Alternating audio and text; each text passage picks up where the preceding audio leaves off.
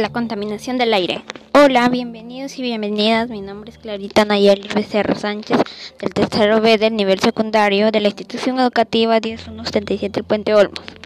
En este podcast hablaré sobre la contaminación del aire y el compromiso que todas y todos tenemos que asumir para reducir los terribles efectos de la contaminación en el ambiente. Estoy feliz de que nos escuches. Comencemos. La contaminación ambiental es uno de los problemas que más aqueja a nuestra sociedad en los últimos tiempos. Las acciones irresponsables de muchos ciudadanos y ciudadanas han traído consecuencias graves al ambiente y han afectado medida el bienestar de toda población. Pero, ¿cuáles son las fuentes de la contaminación? Existen fuentes naturales, móviles y fijas que contaminan el aire.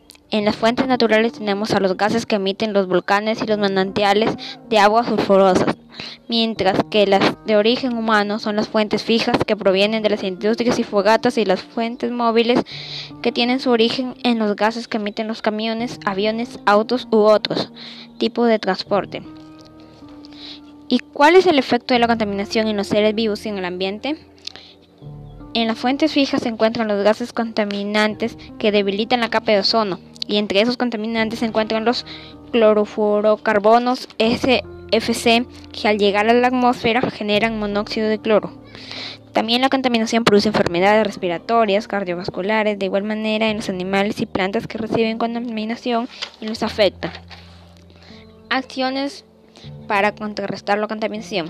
Tratar de echar menos residuos sólidos, trasladarnos en bicicletas, utilizar el agua de manera adecuada, no usar fertilizantes, no quemar residuos sólidos, hacer uso de las tres R.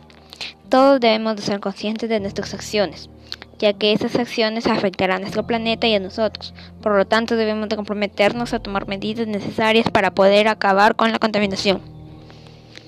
Sé parte de la solución, no de la contaminación. Gracias por habernos escuchado.